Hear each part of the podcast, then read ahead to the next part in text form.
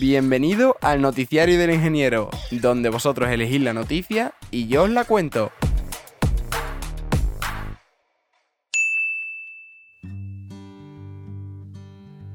No pasar por alto la raza.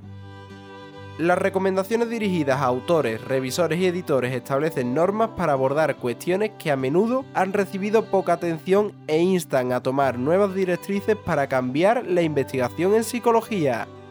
La mayor asociación de psicólogos de Estados Unidos ha publicado sus primeras recomendaciones para autores, revisores y editores sobre cómo abordar la raza, la etnia y la cultura de forma mucho más equitativa a la hora de publicar investigaciones. Estas recomendaciones, publicadas por la Asociación Americana de Psicología, instan a los autores y demás personas implicadas en la publicación de investigaciones a adoptar una amplia gama de prácticas, como abordar explícitamente el muestreo excesivo o insuficiente de determinados grupos demográficos y aclarar los límites hasta los que los resultados de un estudio pueden extrapolarse a distintos grupos raciales y étnicos. La guía está dirigida a todos los investigadores en psicología y no solo a los miembros de la APA o a los colaboradores de sus revistas.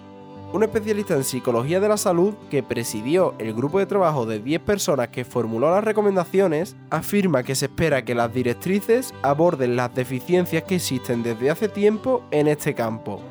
hace ya dos años que la APA pidió disculpas por su papel en la promoción del racismo en Estados Unidos, incluido el uso de la investigación psicológica para apoyar la eugenesia y las políticas racistas. Las nuevas recomendaciones se basan en esas disculpas y ofrecen orientaciones concretas sobre cómo abordar la raza, la etnia y la cultura en los manuscritos científicos, estas medidas incluyen la necesidad de que los autores reconozcan el impacto de las historias raciales y culturales de las comunidades estudiadas y que declaren cómo la propia etnia y cultura de los investigadores puede influir en los resultados. Esta guía también pide a los revisores que evalúen y aborden la posibilidad de que un estudio se utilice de manera perjudicial y además incluye consideraciones estadísticas como la necesidad de que los análisis tengan en cuenta el posible sobremuestreo o submuestreo de diferentes grupos.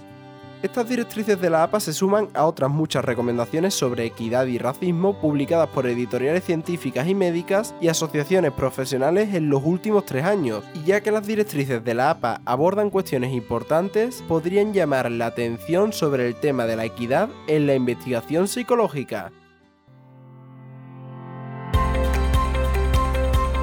Y no olvides suscribirte para no perderte el próximo episodio.